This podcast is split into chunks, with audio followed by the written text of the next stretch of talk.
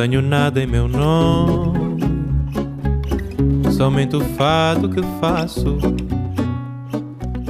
Esto es Vidas Prestadas, un programa sobre libros y sobre mundos posibles. Un programa sobre ficción, sobre ensayo, sobre cine, teatro, arte, literatura infantil, música, ¿por qué no? Todo aquello que puede caber en un libro. Este es un programa para nosotros, los lectores.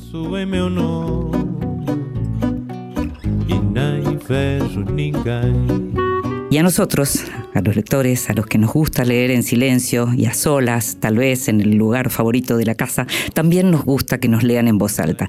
Esta vez le pedimos a la escritora Daniela Catrileo que lo hiciera. En voz alta, cuentos breves, poesías, lecturas para compartir.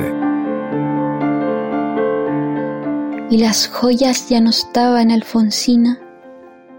Ya no estaban sus trenzas en la huida y luego las joyas como las trenzas durmieron siglos detrás de las vidrieras. ¿Viste alguna vez los tup, Alfonsina? Los trapelacucha y los sequel en tu Argentina? Había trenzas volando por los aires, oliendo a miedo y a dolor las trenzas tejidas por sus madres las trenzas con cintas de colores y chaquiras, largas trenzas del orgullo indio, trenzas de poder y de peuma, largas trenzas de mis abuelas, un futuro sin trenzas, Alfonsina, no es como tú soñabas. Las trenzas sostienen mi historia, esas trenzas que tejían las mujeres en caricia lésbica, las trenzas, la historia, nuestras trenzas, encontrarme en mis trenzas, en mis peuma y cinta de colores. Ay, Alfonsina, sé que no supiste de la sangre desperdigada en ese suelo que pisabas, en esa hierba y ese cielo que te vio cerrar los ojos. Apresurada tú, tus versos, tu corazón como un dios sin lengua mudo hubo de quedarse de repente, y no más cantos de Alfonsina, no más versos, no más palabras, como en la boca muda de mis abuelas antes, mucho antes de la Plaza de Mayo.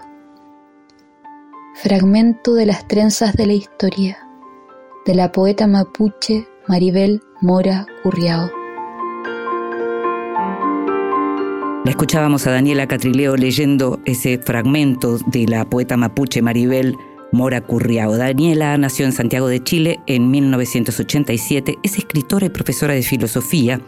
En 2019 publicó Piñén, reconocido como mejor obra literaria en categoría cuento en los premios literarios otorgados por el Ministerio de las Culturas, las Artes y el Patrimonio de Chile, un libro que fue publicado por Las Afueras. Vidas prestadas con Inde Pomeráñez.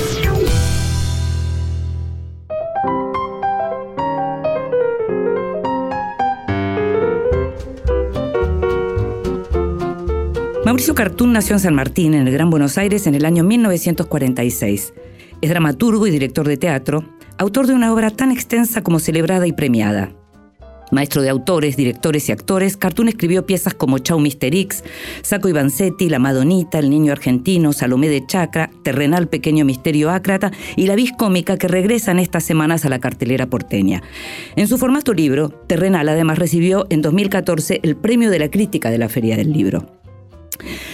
Alfaguara acaba de publicar la primera novela de cartoon, Salo Solo, el patrullero del amor, que cuenta la historia de Salomón Golfar, un hombre mayor, judío porteño de izquierda, ya retirado, luego de haber heredado la peletería de su padre, quien enviuda cuando todavía tiene cosas por las cuales vivir intensamente. Es padre de dos hijos que no parecen haber heredado ni su energía ni su deseo de pasarla bien. Dividida en 15 capítulos, cuyo origen fueron diversas publicaciones de cartoon en su cuenta de Facebook durante la pandemia, la novela narra la voluntad de Salo para no hundirse en la soledad y lo hace con desparpajo y un humor que dispone al lector a la carcajada a través de una lengua juguetona y diálogos animados e ingeniosos. El teatro está presente en toda la novela y de diferentes formas, como si esta ficción fuera también un modo de homenaje al género que Cartoon conoce como nadie, donde no falta ni la burla, ni la crítica, ni las pruebas de ese amor inconmensurable por las tablas. Los escenarios serán Tinder, escuelas de teatro, salones de baile, talleres literarios, un circuito de búsqueda que llega luego de una frase clave. Circule, Salomón, circule. Esa frase se la dice el psiquiatra, que es quien impulsa este viaje de Salomón hacia el amor, la pasión, la vida misma. Gracias, Mauricio, por estar con nosotros en Vidas Prestadas. Al contrario, gracias a ustedes por invitarme y muchas gracias por esta crónica. Es precioso lo que decís de la novela. Bueno, muchas gracias a vos, en serio. Lo pasé realmente muy bien. ¿Qué es lo que me pasa también cuando voy al teatro y veo tus obras? Lo de pasarlo bien. Lo de pasarlo bien, lo de reírse y pensar, que parece algo tan elemental y que sin embargo hay algo del humor que nos falta un poco en general en la literatura argentina. No parece ser un género o un tono, digamos, en el que se abunde como si fuera un tono menor. ¿Lo ves así? Sí, efectivamente. este- está considerado género menor. Este, yo creo que hay, hay grandes exponentes. Eh, mira, recordaba el otro día, por ejemplo, aquellas primeras novelas de Jorge Asís. Claro. Este, que digo, para mi generación fueron, este, yo recuerdo juntarnos a repetir frases y reírnos a los gritos de aquello que, que- que escribía el turco Asís. Este, las novelas de la picaresca. Eh, que inevitablemente empiezan a ser miradas de soslayo, empiezan a ser miradas como sospechosas, como que la búsqueda del humor efectivamente es la búsqueda de una respuesta inmediata que a veces deja fuera la profundidad. Eh, y si bien es cierto, si bien es cierto que uno puede meramente entretener, y no está mal, eh, el humor a veces es portador de otras cosas. También puede ser portador de las ideas, puede ser portador de las, tragedias, de, las angustias, de, eh, de los dramas. Eh, el hecho de que rías no quita eh, las, las otras capas que puede tener un, este, un texto literario. En este caso, por supuesto, lo escribí desde cierto grado de impunidad, pensando, como vos decías allí, bueno, no dejan de ser posteos durante pandemia. Y un día me encontré con que había eh, algo más. Había una criatura. Había una criatura, Mm. tal como lo decís vos. Mm. Eh, había una criatura y había nacido de, una, de un lugar insospechado y estaba creciendo y uno y ya empecé a mirarlo con cierta sospecha de que quizá correspondía a darle un poco más de bola a la criatura. Claro, claro. Eh, adoptarla definitivamente este, y acompañarla en el, en el crecimiento. ¿Te? Mientras hablamos de criatura y estamos hablando del personaje y cómo iba creciendo, eh, no, no puedo evitar recordar eh, La Niebla de Miguel de Unamuno, una novela que en su momento leí en la facultad. Una novela muy vieja, de comienzo del siglo XX, por supuesto, pero en donde aparece ese personaje que se le pone reticente al autor cuando lo quiere matar, ¿no? Esa, el- creo no recuerdo una obra en la que haya un personaje tan vivo hablándole a su creador. Sí, eh, em, b- recuerdo la novela, recuerdo otros casos, hay novela de Paul Oster donde, donde el escritor este, convive con el, con el personaje, lo encierra de una manera tan efectiva y tan perfecta que el personaje no encuentra la posibilidad de salir de ese encierro. Este, bueno, en todo caso, nosotros en, en mi oficio lo llamamos lo metateatral. Claro. Eh, siempre la presencia del autor y del, del soporte del género en la narración misma. Acá este, fue involuntario, casi te diríamos, o en todo caso, fue espontáneo. Eh, yo escribo de oreja, porque hace 50 años que no escribo otra cosa que no sea teatro, y el teatro se escribe con el oído. Fundamentalmente, eh, las palabras llegan desde sonidos, es palabra proferida el teatro. Escribí esto profiriendo narrativa. Claro, claro, pero sin imaginar que iba a terminar teniendo, eh, digamos, formando parte del género novela. ¿Te asustaba eso?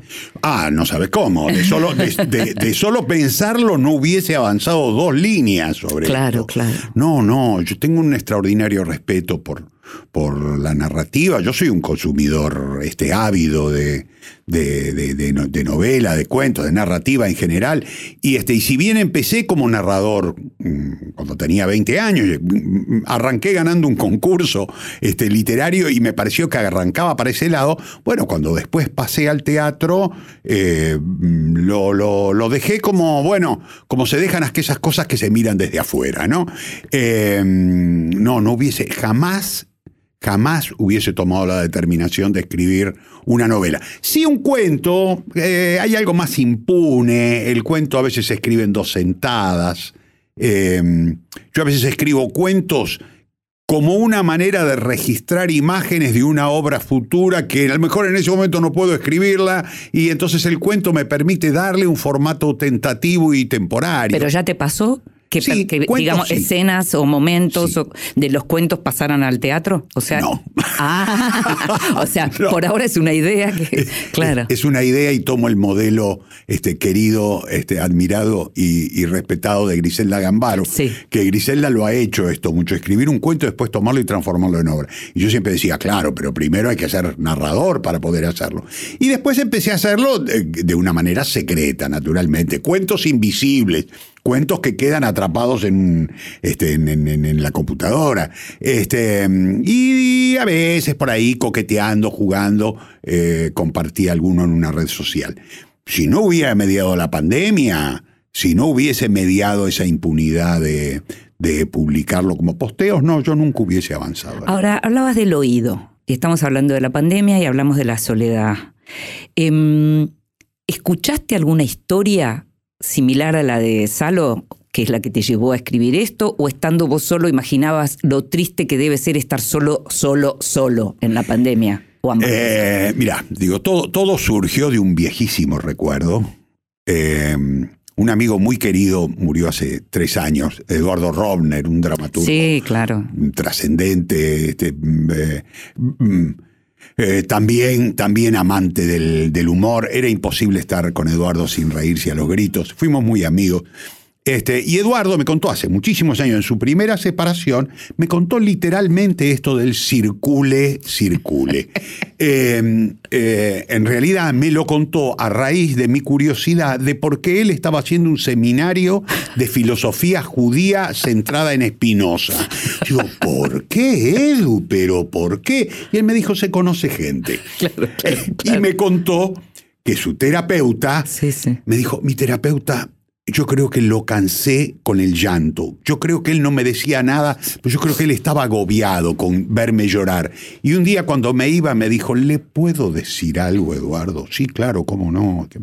Mire, Eduardo, recorriendo los lugares que usted ya ha recorrido, con todas las que tenía que pasar, ya pasó.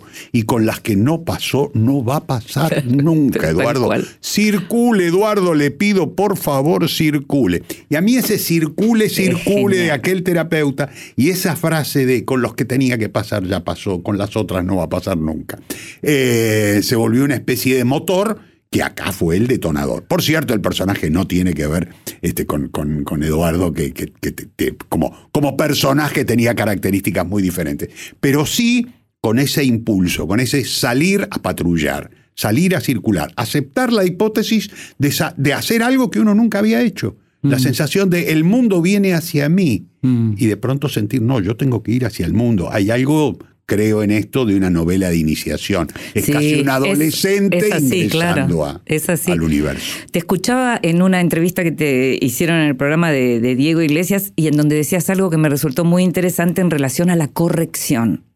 Porque muchas veces los lectores imaginan, lo que vos decías recién, el cuento que se escribe de, una sentada, de dos sentadas, decías.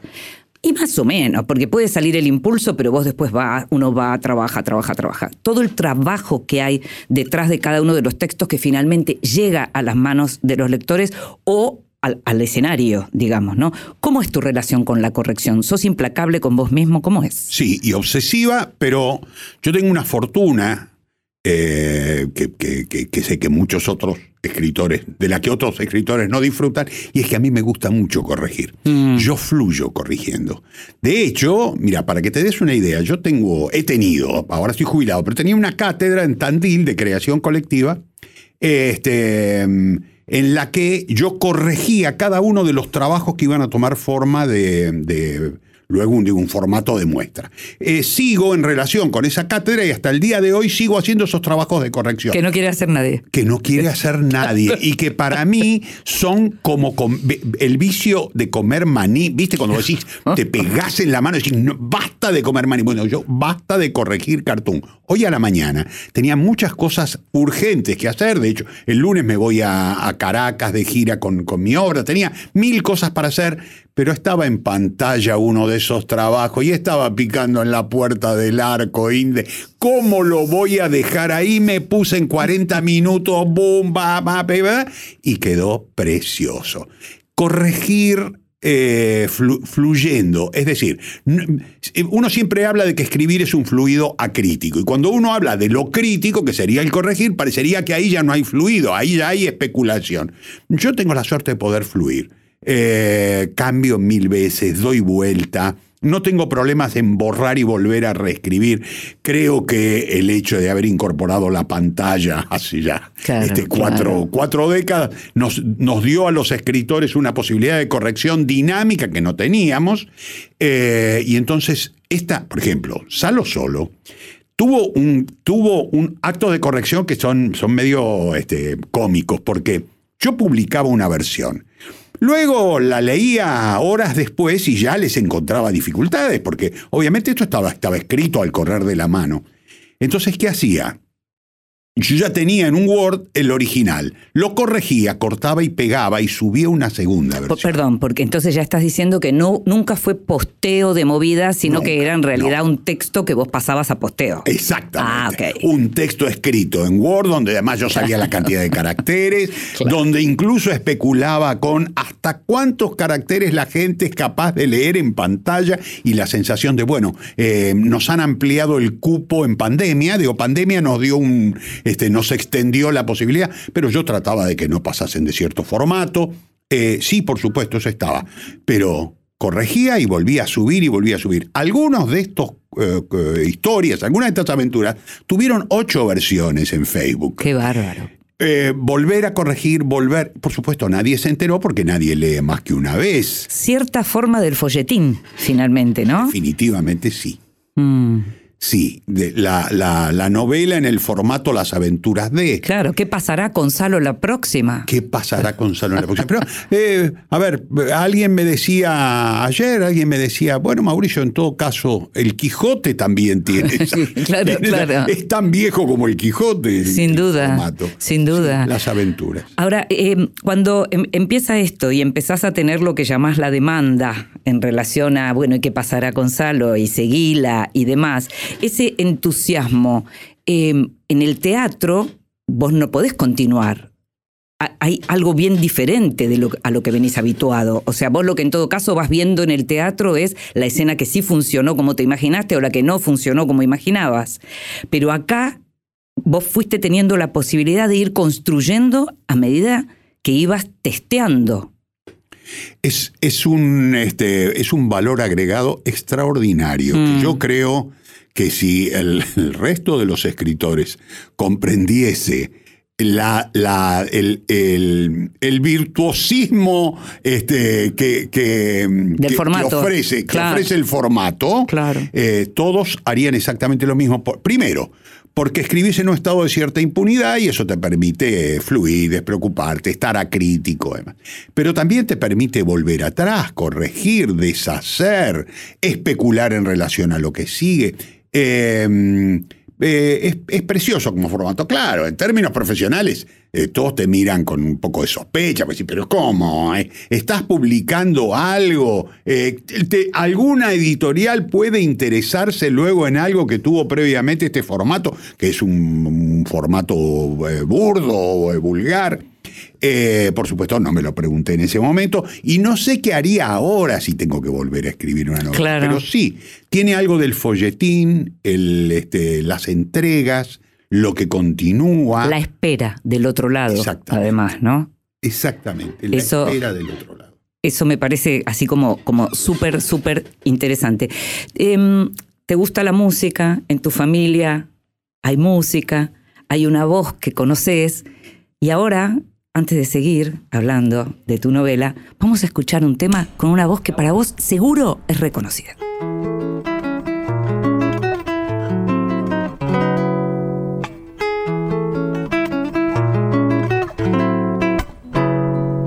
Tengo un puestito a cinco lucas y la panza de mi vieja es el único lugar al que quiero volver. Y si querés venir conmigo que te hago un lugarcito y nos tomamos unos vinitos. O pateamos unos penales o escuchamos a Páez y nacemos de nuevo como gemelos erráticos. Vamos a construir un parque acuático. Qué buena pinta. Seres del tiempo vuelvo enseguida y cuando digo en su vida me refiero un rato. Un par de años en silencio manso, potro. Tenía dos perros y uno se comió al otro. No me confunda con el momia dominguero. Venía despacito porque estaba disfrutando del paseo. Propone un asadito y nos da a comer pati. Terrible marginal se saca foto con los rati. Tener cintura, la de Orteguita, la dignidad de un cacho te la quita. Montaña rusa, otra vuelta. Te das cuenta, volvimos a vivir en los 90. Pam, pare, pam,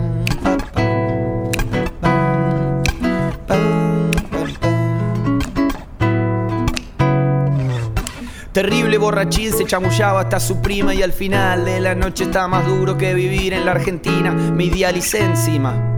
Mirá, se roba solo, haga patria y sintonía fina. Siempre que me fijo son las 10 y 22. Lo otro que me gusta es caminar con vos y una entrañita. Viento de frente, plus cuan perfecte. Llega la noche y me pongo pillo y un movicón haciendo ruido en mi bolsillo por si las moscas troto. Qué buena pinta. Tener cintura, la de orteguita. La dignidad de un cacho te la da y otra te la quita. Y nacemos de nuevo como gemelos. Vamos a, a construir un parque. Y esta es la voz de Julián Cartoon, El Cuelgue. El tema es Parque Acuático.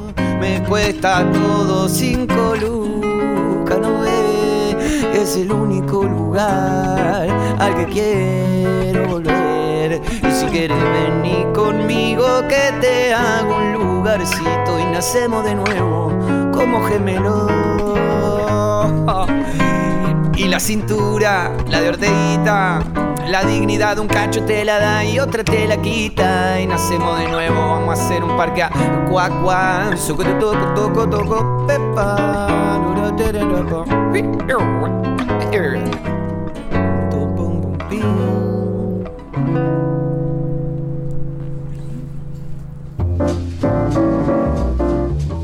Bienvenidos. Libros recién salidos del horno que prometen grandes momentos.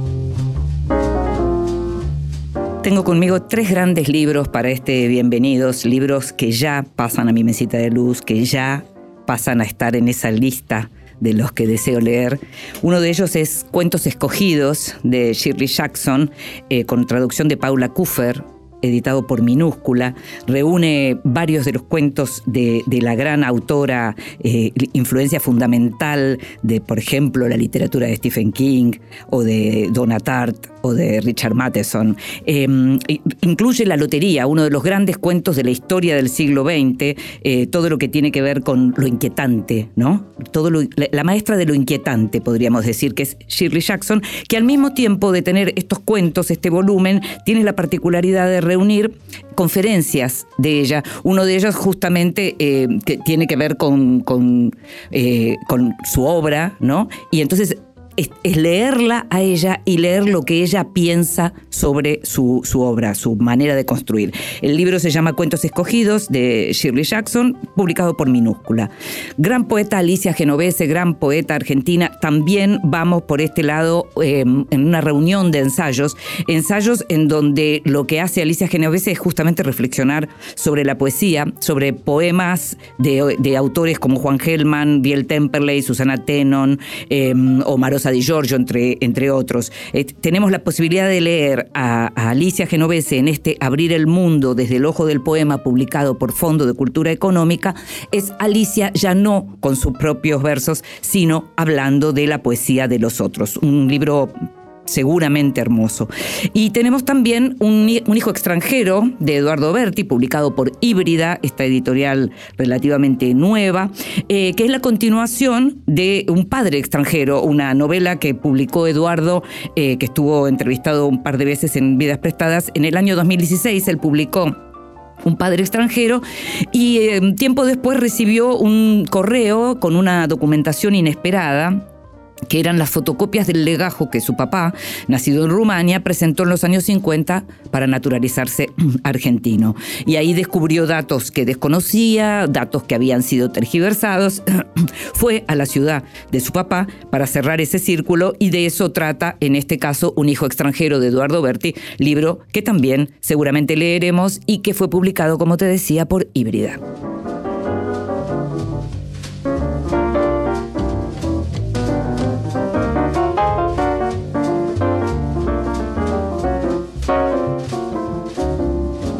Vidas Prestadas con Inde Pomeráñez.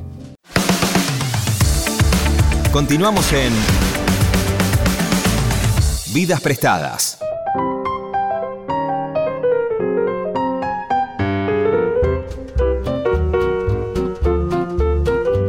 Y seguimos en Vidas Prestadas, este programa sobre libros y sobre mundos posibles, y estamos dándonos el gustazo de hablar con Mauricio Cartún a propósito de la salida de su primera novela, increíblemente, por otro lado, cuando uno piensa, Mauricio, la, cantidad de obra que tenés, pero esta es la primera que aparece como novela, Salo Solo, y vos hablabas del respeto, y hablábamos me gustaría preguntarte algo en relación a lo que sentís que es el público que va a ver tus obras y el lector que lee tu novela. ¿Pensás que es la misma persona? Eh, probablemente sí de inicio, digo, sí, sí de movida. Me parece que hay algo de, bueno, la expectativa, si a alguien le ha gustado alguna de mis piezas, eso genera inevitablemente una, una expectativa. Lo que no sé es si a futuro se produce lo mismo. Digo, no sé si terminará siendo el mismo. Está pasando una cosa con la novela eh, que, yo que creo yo se lo atribuyo a su condición humorística.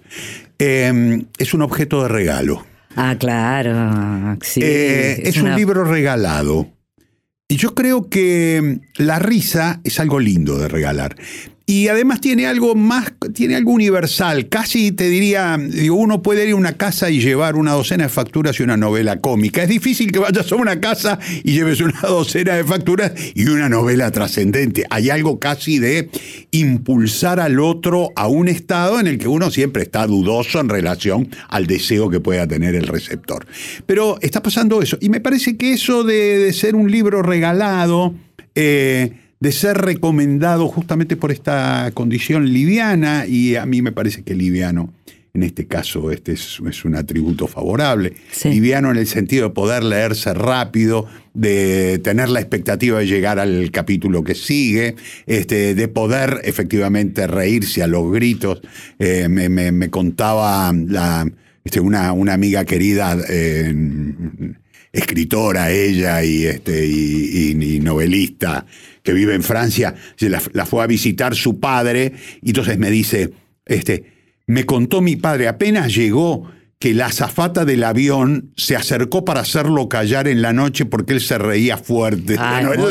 Eso es lo mejor que me podés contar. Es muy bueno. Digo, efectivamente tiene, tiene algo de eso. Y entonces me parece regalar risas eh, van bien con la docena de factura. Y ahí, vos lo que decís es que en ese regalo la cadena eh, puede llegar a ser infinita y puede llegar a manos de gente que ni siquiera va al teatro. Sí, es efectivamente. Claro. Puede llegar a gente que no va al teatro o que a lo mejor, y esto, bueno, ya sería un sueño de, círculo virtuoso. Va al teatro después. teatro Por ejemplo, va a ver la viscómica que ahora se va a poder volver a ver. Tal cual. El 20 de junio aprovechamos en el Centro Cultural de la Cooperación, estamos reestrenando. Claro, claro, me parece fantástico. Ahora, si uno piensa en tu teatro, piensa en humor, pero de ninguna manera podría pensar en un teatro ligero. ¿no? Ahí hay como que, que, no es que haya una, una, no se trasladó aquello que haces en el teatro de hacer pensar o de, tener temas trascendentes, pero en donde también hay humor. Eh, no se trasladó eso a esta narrativa. No, definitivamente. Mira, Yo tengo muy claro el, el, mecanismo de entretenimiento. El mecanismo de entretenimiento es un mecanismo imprescindible en el teatro. Si el teatro no tiene entretenimiento, no tiene, digo, valga la, la redundancia, no tiene tenimiento entre, sino no te tiene entre los límites de, de, de su discurso. El entretenimiento en el teatro es un medio, es un recurso. Por supuesto, hay medio y hay fin, hay recurso y hay objetivo. Eh, mis objetivos siempre con el teatro no se agotan en el entretenimiento, pero el entretenimiento es necesario. En este caso, yo partí de un entretenimiento puro. Más allá de que por momentos la novela empezaba a entrar en lugares donde yo sentía se está alejando algo de, de, la zona más francamente cómica y está entrando en zonas más entrañables, más conmovedoras, eh, y por supuesto la dejé ir. Pero nunca tuve, como sí tengo en el teatro, la preocupación, por eso en el teatro llamamos la idea teatro. ¿Cuál es la idea teatro que construye esa pieza? Sí. En cada una de mis obras, efectivamente, hay una idea teatro. Hay algo que alguien puede llevarse y discutir luego en las clásicas sobremesas que siguen al teatro y hablar de las ideas. O, ¿no? o en los grupos que aparecen también en uno de los capítulos de la rusa y la polaca, que son, que es alucinante ese capítulo, es alucinante, me divertí muchísimo. Sí, Hay sí, mucho sí. alrededor de Las eso. escuelas de espectadores, Exacto, efectivamente. claro. Este, y no, no, es, no ha sido el caso de la novela. Tanto es así que siempre recuerdo desde al, principio, cuando, cuando apareció la idea de publicación, este, para algunos amigos de la crítica, este, apareció la pregunta, pero Mauricio, este, ¿te suma? me preguntó un amigo este, de, de la crítica, de la zona más científica de la crítica. Me dijo, ¿te suma? Y yo dije, sí, sin duda, sí, sin duda, sí. Pero más allá de, eh, de si me suma, eh, hay algo donde mi valorización del fenómeno del humor ha sido siempre manifiesta, siempre sostenido esto de la necesidad del humor.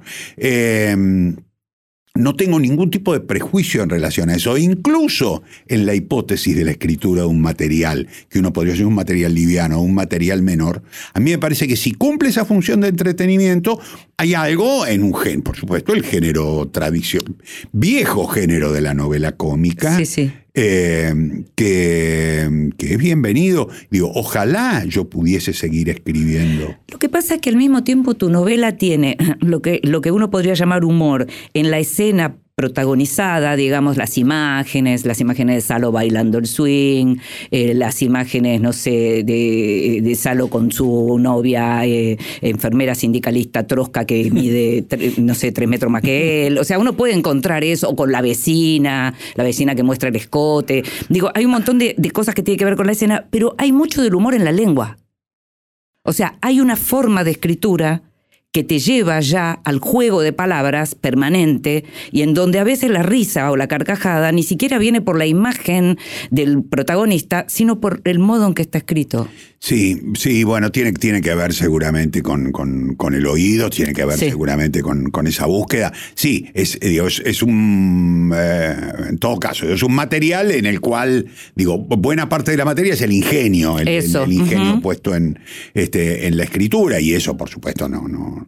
No, este, no, no, no es este recurso menor, este, ni mucho menos. Yo lo, lo, lo ¿Te, reís vos mientras escribís Sin esto? parar. Inde, yo me río a los gritos. Y cuando yo me río, hay algo, Mm. digo, volver a leer algo y poder y largar la carcajada, para mí es el signo de esto va. Claro. Esto tiene sentido. Ahí- Eh, sí, por supuesto que sí. Y, y además, insisto con lo que te digo al principio, no ha habido especulación. Digo, fue, es una escritura de absoluta franqueza. En el sentido, no está la especulación de cómo voy a preparar el chiste y cómo va a aparecer. Las cosas fueron apareciendo, fueron fluyendo, fueron este, circulando. Por eso, y una vez más, digo, no sé si yo podría volver a repetir el- el- el fenómeno. Claro, vos decís que no va a haber segundo, segunda parte de Salo. Bueno, de- me, me pasó una cosa curiosa. Mira, cuando llegué al capítulo 14 y, me fa- y dije, eh, empecé a sentir, me están faltando y no quiero forzar nada, Sí. apareció el 15 y sentí, es el cierre perfecto. Eh, cerré con la sensación de, bueno, agoté este universo Días después, caminando, empezaron a aparecer nuevas aventuras. Yo, pero ¿cómo me quedó picando en la puerta del arco? ¿Cómo no escribí salo en tal lado, salo en tal lado? Entonces volví y me armé una listita, una, otro documento de Word, en el cual hay al menos ya 10 posibles. ¿En serio? Sí. Qué impresionante. Sí, sí, que no sé si, insisto, digo, no sé si las escribiré, pero tengo imágenes para escribir ya 10 más. Contame una. Eh, Un lugar, un espacio. eh, una, una señora que tiene perritos de, de- de exposición, perritos de. sí, perritos de exposición, y Salo este, la, la- la acompaña a la, a la señora, y Salo es paseado igual que el perrito. Salo se pone los conjuntitos y él siente que lo pasean igual que el perrito, así ella va corriendo, siempre camina muy rapidito para que el perrito pueda trotar, que es cuando más se lucen los perros chiquitos, y él siente, yo soy el caniche Claro. de ella. Y ella lo, lo pasea y lo hace correr. Y él se siente un caniche, pero está tan enamorado de la dueña como el caniche. Pero por supuesto compite con el caniche. El caniche le tira unos mordiscones brutos. Y en un momento él le tira un mordiscón al caniche. Es muy gracioso el personaje. Algo con la cuestión del mundo textil aparece mucho, no solo por la peletería, sino por los conjuntitos, por los botones, por los cierres, por las personas con las que se encuentra, el universo Villa Crespo que uno conoce, pero también Villa Lynch, que habrás conocido Sin duda. muchísimo.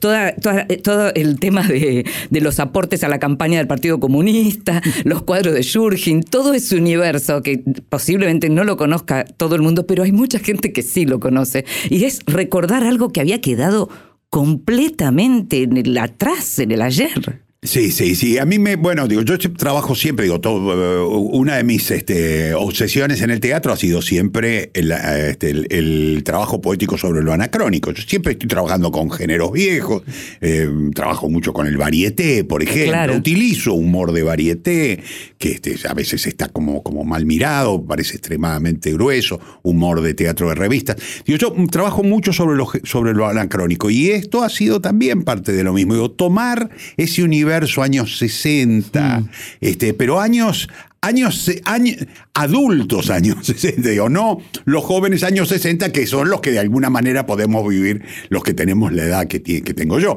Este, pero eh, ese mundo de los adultos, efectivamente, esos cuadros de Shurgin, esas costeritas, El río, los tapices de Río Hondo. los tapices de Río Hondo, los ceniceros de de Israel.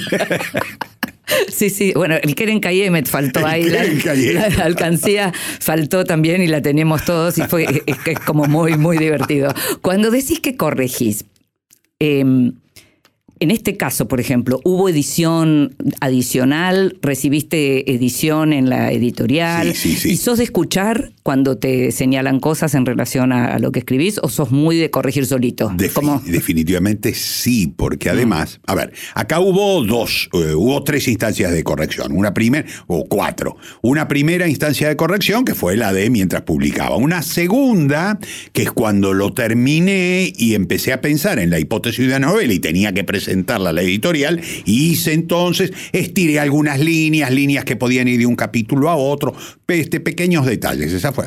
Luego, eh, una tercera que vino a partir de la cuando, cuando se, se aceptó la, la publicación y yo dije, me dijeron, presenta el libro definitivo, entonces allí trabajé una cuarta trabajando ahora sí con la correctora. Eh, trabajar con una correctora es precioso, entre otras cosas porque yo no tengo el dominio del, del formato de la palabra escrita publicada en, en- en el formato narrativo. Entonces, recibir de otro lado, y este, lo que debo decir es que trabajé con una correctora de, de, de un carácter, de una profesionalidad tan extraordinaria, pero a la vez de, un, eh, eh, de una elasticidad, de una mirada tan... Este, no prejuiciosa. no prejuiciosa Claro. en relación a esto, y a la vez eh, proponiéndome algo que a mí me sirve mucho, que es frente a una dificultad, tres, tres soluciones. Esto es perfecto. Cuando alguien te dice, mira, esto no esto ya no se, esto que vos estás usando ya no se usa. Mira, fíjate, este, eh, el, uso de la raya en los diálogos. Fíjate, este, hay, hay formas que se usaban en los, en los años 50, hay formas que se usan en los 90, y hay formas que se usan ahora. Fíjate que podés usar esto, esto, esto. Fue riquísimo, fue una hermosa experiencia fue un gran ida y vuelta y volví a corregir. Y por ejemplo, digo, frente a algunas palabras que no se entendían, digo, cambiar la palabra, encontrar el giro. eh, ¿Disfrutás de eso? por supuesto. Mm.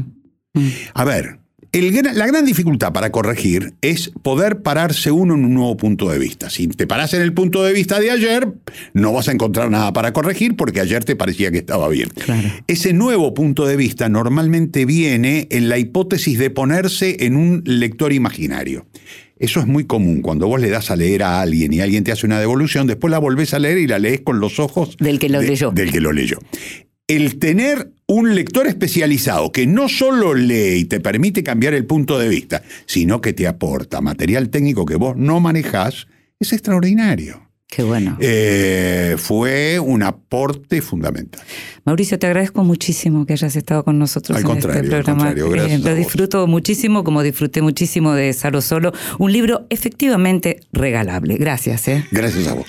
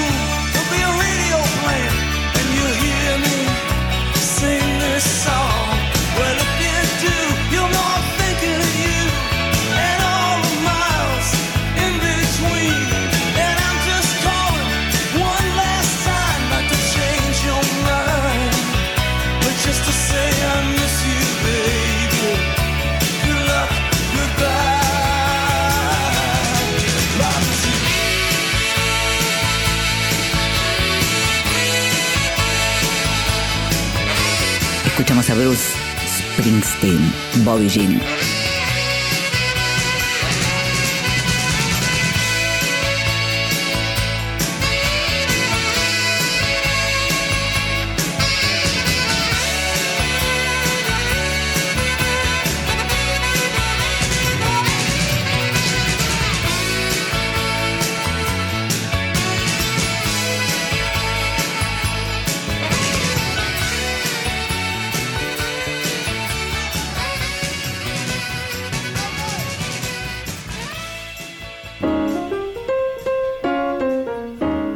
Mesita de Luz. Grandes lectores nos cuentan qué están leyendo. Hola, soy Sol. Los libros que estoy mirando en este momento eh, son Bahía Blanca, una novela de Martín Coan, y Tratado de Pintura de Leonardo da Vinci. Eh, el de Coan nunca lo había leído, lo tenía en casa hace mucho. Me gusta mucho su organización, así poco como un diario de alguien que va a este lugar, Bahía Blanca, y, y- y como dentro del, del hablar de lo cotidiano suceden, hay una tensión por debajo muy interesante y el humor que tiene también, eh, es- no sé, para mí es gracioso. Y el de Da Vinci eh, es como que voy leyendo partecitas, que es como viajar un poquito a, eso, la, época en que la pintura estaba muy cerca a la matemática y a la ciencia como método para des- descubrir el mundo, ¿no? Y, de hecho ahí Leonardo defiende mucho el ojo como uno de los eh, órganos más importantes para el conocimiento del mundo y, y hay cosas súper interesantes eh, en este tratado de pintura que es un compendio de cosas que escribió Da Vinci. Y la escuchábamos a la gran Isol hablando de, sus libros de Mesita de Luz, en este caso libros de Martín Coan y de Leonardo da Vinci. Isol nació en 1972 en Buenos Aires, es una gran autora de literatura infantil, tanto en el caso de los textos como de las ilustraciones, ilustraciones que son además muy eh, típicas de ella, que uno ya reconoce mucho absolutamente premiada su obra, todos sus libros, eh, recibió además eh, los grandes, los grandes premios como el Astrid Lindgren, eh, que es uno de los mayores reconocimientos de la literatura infantil en el mundo. Su último libro del que hablamos acá en Vidas Prestadas es un libro precioso que se llama La costura y que fue editado por Fondo de Cultura Económica. Libros que sí, títulos nuevos y no tan nuevos que son imperdibles. Tengo dos libros eh, para recomendarte mm, profundamente. Uno de ellos es Historias de Nueva York, de Elizabeth Hardwick, publicado por Navona. Son unos cuentos que tienen a Nueva York como escenario, que fueron publicados a lo largo de los años en diversas publicaciones, eh, como el New Yorker, por ejemplo. La traducción es de Rebeca García Nieto y Elizabeth Hardwick es esa clase de escritoras que fue más conocida por su obra crítica o como ensayista que por su propia obra, a pesar de que tiene una novela muy importante que se llama Noches Insomnes, pero estuvo básicamente opacada por su labor como ensayista y también por su matrimonio con uno de los grandes poetas nacionales estadounidenses que fue eh, Robert Lowell, em, con quien ella y otra gente además fundaron la New York Review of Books. Los cuentos de historia de Nueva York, una vez que los lees, te parece que mucho de lo que lees después eh, te parece poco al lado de lo que hace Elizabeth Hardwick, que tiene además este manejo que tienen algunos autores norteamericanos con, con lo que es la interioridad ¿no? de los personajes. El libro, te decía, se llama Historias de Nueva York, fue publicado por Navona y ya se consigue, eh, por lo menos en Buenos Aires se está consiguiendo. Después otro libro que llegó que llegó de, Chile, de la colección Vidas Ajenas, de la Universidad Diego Portales, de la UDP, que tiene unos libros preciosos. En este caso es un libro del argentino Edgardo Kosarinsky, de uno de nuestros grandes escritores, y son ensayos alrededor de la obra de Joseph Roth. Variaciones Joseph Roth se llama el libro en donde lo que hace eh, Edgardo es justamente tratar temas y, cuestiones que trata Joseph Roth, quien, quien fue uno de los grandes autores europeos del siglo pasado, y el libro, como te decía, fue publicado por la UDP, se llama Variaciones Joseph Roth, y es una obra más del gran Edgardo Kosarinsky.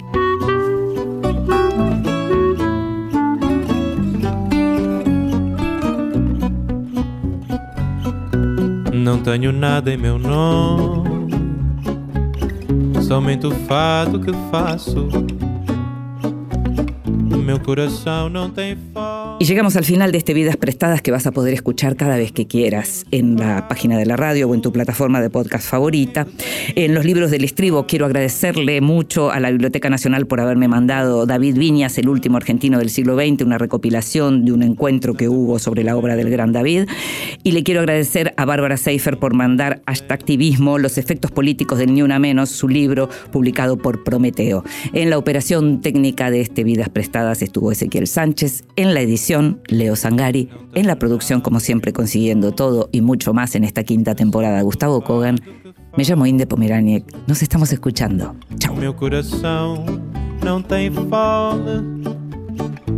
Mora num pequeno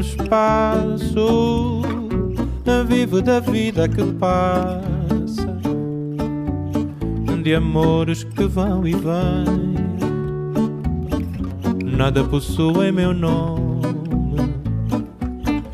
nem vejo ninguém. Lamento se não me querias por mim. Não vias o quanto sou rico assim. Um dia virás me dizer: Não vivi, só posso ter pena de ti. Fortuna ganhei, tanto quanto perdi. Não tenho posses nem peço. De outras paixões já sobrevivi. Sei dos meus erros, confesso. Adeus, não olho para trás. O tempo todo consome. Perde-se o ouro, o amor se desfaz. Não tenho nada em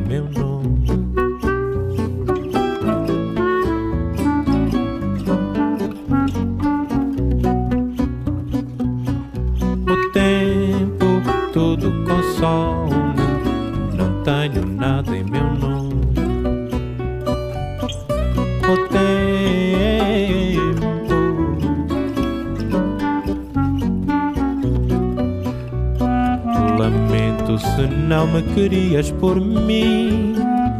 Não vias o quanto sou rico assim. Um dia virás me dizer: Não vivi, só posso ter pena de ti. Fortuna ganhei tanto quanto perdi. Não tenho posses nem peço. De outras paixões já sobrevivi. Sei dos meus erros, confesso. Adeus, não olho para trás. O tempo todo consome. Perde-se o ouro, o amor se desfaz. Não tenho nada em meu nome.